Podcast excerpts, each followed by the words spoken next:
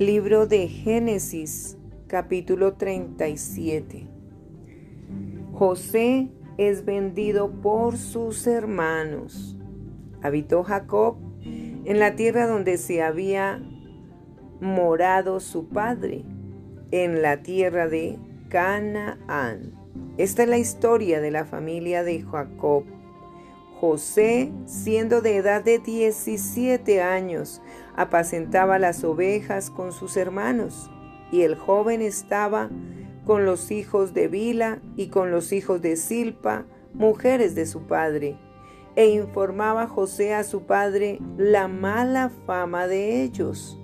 Y amaba Israel a José más que a todos sus hijos, porque lo había tenido en su vejez y le hizo una túnica de diversos colores.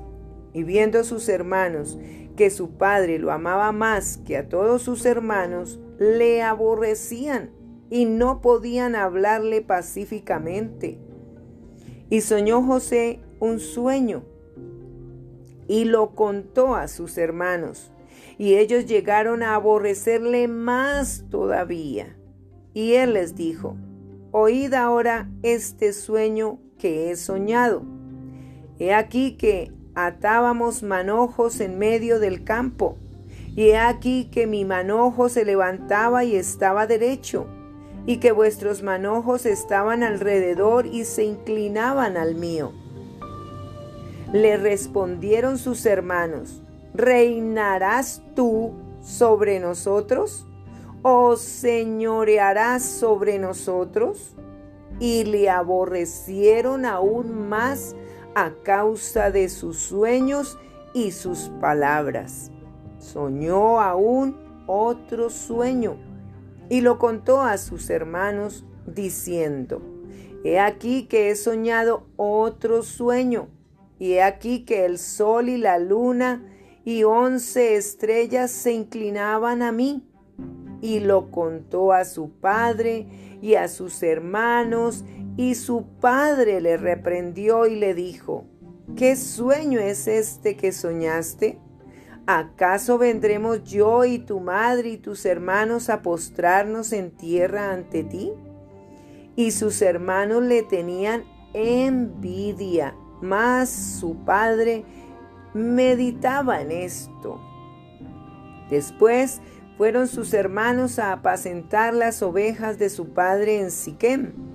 Y dijo Israel a José, tus hermanos apacientan las ovejas en Siquem, ven y te enviaré a ellos.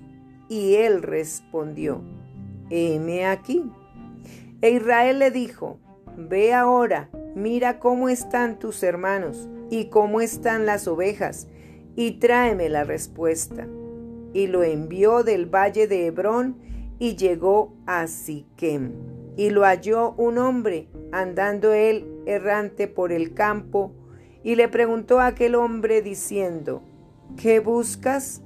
José respondió, busco a mis hermanos, te ruego que me muestres dónde están apacentando. Aquel hombre respondió, ya se han ido de aquí, y yo les oí decir vamos a Dotán. Entonces José fue tras de sus hermanos y los halló en Dotán.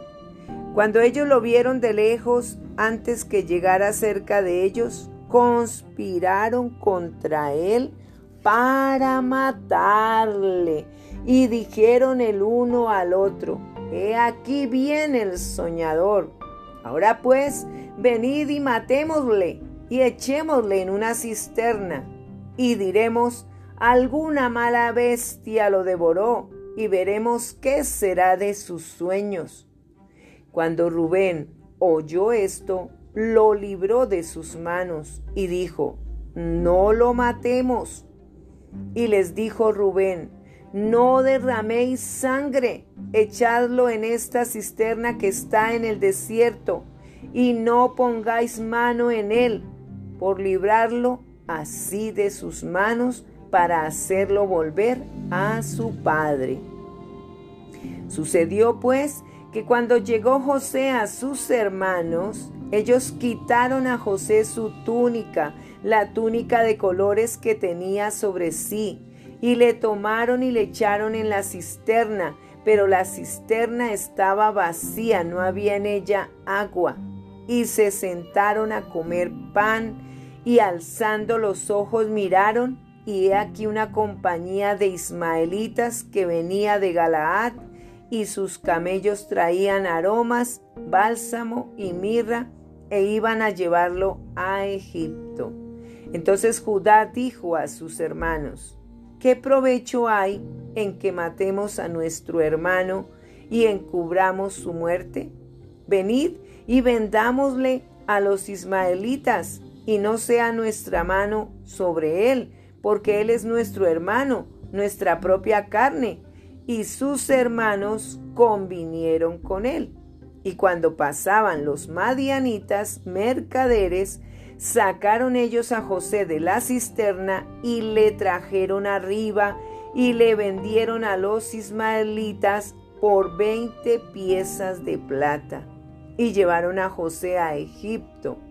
Después Rubén volvió a la cisterna y no halló a José dentro y rasgó sus vestidos y volvió a sus hermanos y dijo, el joven no parece y yo, ¿a dónde iré yo? Entonces tomaron ellos la túnica de José y degollaron un cabrito de las cabras y tiñeron la túnica con la sangre y enviaron la túnica de colores y la trajeron a su padre y dijeron, esto hemos hallado, reconoce ahora si es la túnica de tu hijo o no. Y él la reconoció y dijo, la túnica de mi hijo es, alguna mala bestia lo devoró, José ha sido despedazado. Entonces Jacob rasgó sus vestidos y puso cilicio sobre sus lomos y guardó luto por su hijo muchos días. Y se levantaron todos sus hijos y todas sus hijas para consolarlo, mas él no quiso recibir consuelo y dijo, descenderé enlutado a mi hijo hasta el Seol. Y lo lloró su padre y los madianitas lo vendieron en Egipto a Potifar, oficial de Faraón, capitán de la guardia.